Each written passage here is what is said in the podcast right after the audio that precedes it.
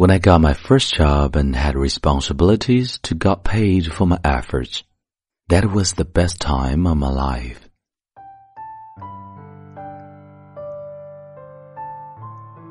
嗨，亲爱的朋友，你好，欢迎收听英语美文朗读，我是你的朋友孟非 Phoenix。今天和你分享的美文叫做《The Best Time of My Life》，一生中最美好的时光。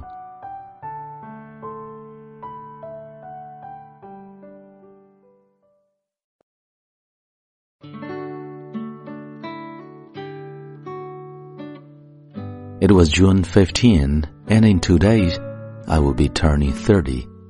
I was insecure about entering a new decade of my life and feared that my best years were now behind me.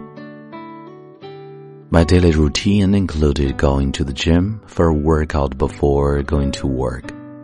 Every morning, I would see my friend Nicholas at the gym. He was 79 years old and in terrific shape.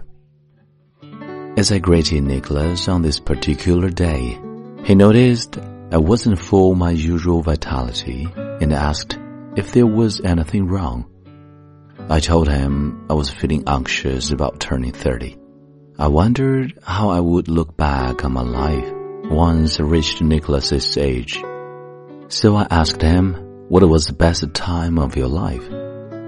Without hesitation, Nicholas replied, Well, Joe, this is my philosophical answer to a philosophical question.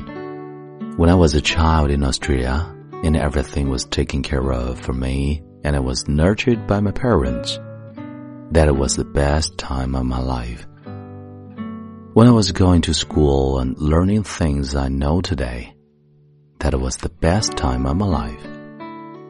When I got my first job and had responsibilities and got paid for my efforts, that was the best time of my life.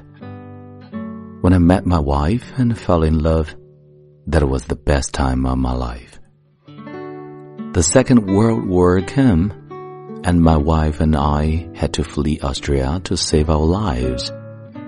When we were together and safe on ship, bound for North America, that was the best time of my life. When we came to Canada and started a family, that was the best time of my life. When I was a young father, watching my children grow up, that was the best time of my life. And now, Joe, I am 79 years old. I've my health, I feel good, and I'm in love with my wife just as I was when we first met. This is the best time of my life.